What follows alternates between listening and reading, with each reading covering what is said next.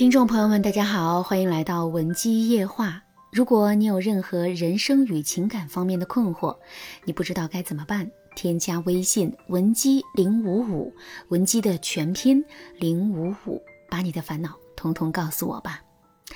今天的来信有些特别啊，是一位姓张的男士向我自述了他出轨的经历。他很坦诚地跟我说，这是不会告诉老婆和别人的心事。他的很多想法都和原配们想象中的出轨男不一样，所以我特别把他的故事放上来，让女性朋友们换个视角去看待老公出轨的这个问题。张先生对我说：“我和老婆结婚十五年了，感情一直不错，有一个女儿。我从体制里出来之后做生意，顺风顺水，老婆就在家照顾孩子。圆圆是一个很传统的女人。”但是温润贤惠，把一家人照顾得很好，特别是我还有一个妹妹，是我爸妈捡回来的，年龄不大，需要人照顾。我老婆很善良，把我妹也当自己的女儿养。平心而论，我实在是挑不出老婆什么毛病。虽然出轨被发现之后，我口口声声说都是你太平淡了，我觉得没有新鲜感才出轨的，但实际上啊。我并不讨厌老婆的温润如水，但在当时的情况下，我好像只能这么说，才能减轻我的愧疚。我出轨的对象叫圆圆，没读过什么书，在一家蛋糕店当学徒，年龄很小，但是很好看。我第一次注意到圆圆，是因为我发现她右手背上有一个蚂蚁纹身，我觉得很好奇，女孩子为什么要纹这个呢？于是我就主动问了她。圆圆笑起来很好看，害羞的表情很像我老婆。圆圆说：“你是第一个注意到我纹身的人。”那天他偷偷送了我一个小蛋糕，临走的时候呢，我回头看他，他也在看我。我不记得我们怎么就开始热恋了，这段过程一直云里雾里的。我回过神的时候，已经覆水难收，我们的关系持续了一年多。我迷恋圆圆的少女气息、纯洁的眼神、孩子般的神态。圆圆也迷恋我成熟的气质，还夸我是优质大叔。圆圆周围的人都知道她找了一个大叔当男友，但没人知道这个大叔已婚，老婆最近正想要二胎。第二年，圆圆在烘焙店已经能独当一面，所以我出钱给她开了一家自己的店。看着他努力又上进的样子，我心里竟然有股说不出的欣慰感。但与此同时，圆圆对我的占有欲也变深了。她反感我接老婆的电话，不许我提女儿。我只当她是任性耍小脾气。后来圆圆意外怀孕了，带她去流产的时候，我特别愧疚，就又给了她一笔钱。圆圆说：“我欠她的要用一辈子还。”我当时没懂她什么意思。但我怎么也没想到，圆圆会去找我老婆，然后毁掉我的一生，偿还这段孽缘。那段时间我特别忙，很少联系圆圆。圆圆会在电话里恶狠狠地问我：“你是不是打算不要我了？你是不是想冷落我？”我哄了他好半天，他才肯罢休。挂了电话，我觉得好累。当初和圆圆在一起的时候，那么轻松愉悦。才过了一年，他烦人的样子就让我头疼。有一天，我老婆来了一个电话，让我立刻回家。我听见老婆的声音在颤抖，我以为家里出了大事，着急忙慌的回去，却发现是一场针对我的三堂会审。我父母、岳父、岳母都坐在沙发上，阴着脸不说话。我老婆哭得梨花带雨，见我来了，就把一打照片递给我。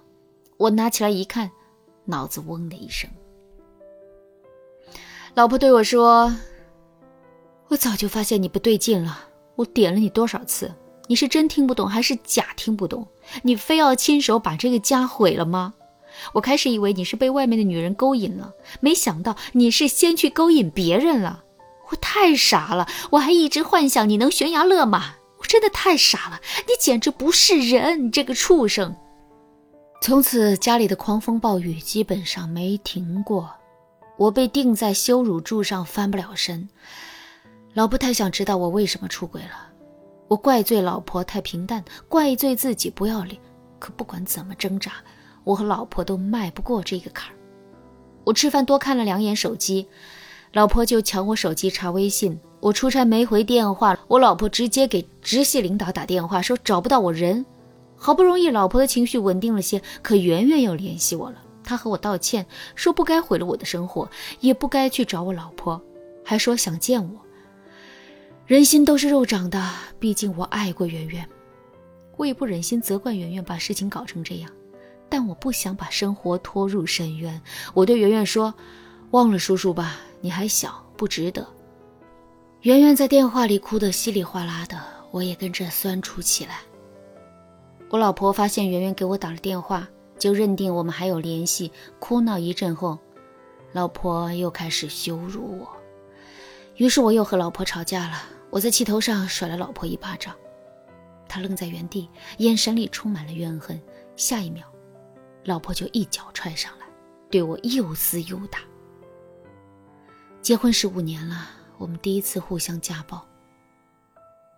晚上我逃出家门，也不知道为什么特别想见圆圆，于是我一个电话就和他复合了。这一次，圆圆向我保证不会让我老婆发现，圆圆还劝我对老婆孩子好点，不然以后孩子长大了，我的日子会更难过。听到圆圆这么说，我第一次动了和老婆离婚，然后娶她的念头。但一想到父母、孩子还有很多牵绊，我便犹豫了。很快，我又想到圆圆糟糕的原生家庭。说实话，我很担心圆圆没有社保的父母和两个没读过书的妹妹会成为我的负担。那一刻，我意识到自己不是圣人，甚至不是一个好人。我只能优先考虑自己，所以，离婚娶圆圆的念头马上就熄灭了。而另一头，老婆也警告我说：“我如果再敢出轨，她就带着女儿跳楼。”我知道他不敢，何况他说这句话的时候，我就在出轨。现在我的人生就是这样，我小心翼翼的在家庭和圆圆之间走钢丝，我做不出选择，也不想明天。我不知道我的未来会面临如何惨烈的局面。有时候我在睡前会幻想。如果今天就是末日，那该多好！好，张先生的故事讲完了，大家听了之后，如果有什么感想，可以在评论区和我分享。我听张先生把事情讲完的时候，已经是晚上十点多了。他问我，他会不会下地狱？这个问题我没有办法回答，但我知道张先生的妻子，甚至是圆圆，他们的一生已经被拖进地狱了。张先生是一个很自我的人，自己出轨，明知妻子没有错，还要推卸责任，摧毁妻子的心灵。他对处于低位、涉世不深的圆圆算得上是喜欢，但远远称不上是爱，也不愿意为他负责任。张先生这一生只爱自己。我为什么要把张先生的故事放上来呢？就是因为很多原配在老公出轨之后，老公指责是原配的行为导致自己出轨的。本来就备受打击的原配，听了这一些指责，都会过度自责，说因为自己的错，所以导致老公出轨了，自己是一个留不住男人的废物。这不是我开玩笑啊！很多女性找我咨询的时候，都会先进行类似的自我贬低。所以呢，我想告诉女性朋友们。男人出轨有很多因素，有时候并不是你的错导致他出轨的，你们的婚姻状态、他的心理状态、你们对彼此的态度，都会影响你们婚姻的走向。